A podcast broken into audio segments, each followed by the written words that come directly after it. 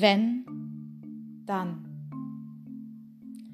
Wenn ich mein Hirn nicht abschalte wie den Fernseher am Abend, Anstand buchstabieren kann, Nächstenliebe mir Verpflichtung ist, Respekt und Achtung wünsche für mich und meine Lieben, dann wollte gleiches Ich für jeden Mann und jede Frau. Machte Nachbars Not mich rasend und ich setzte alles dran, damit gerechter Frieden alles Leben küsst. Läge ich im Dauerklinch mit Zuständigkeits hin und her geschiebe.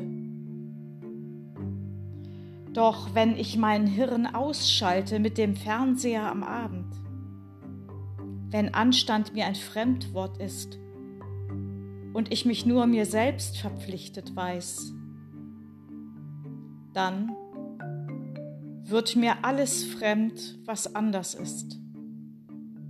Wären Not und Tod mir ziemlich wurscht, solange es nicht mich betrifft.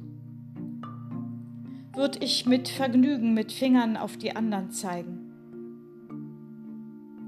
Abschalten? Ausschalten, abschalten, ausschalten,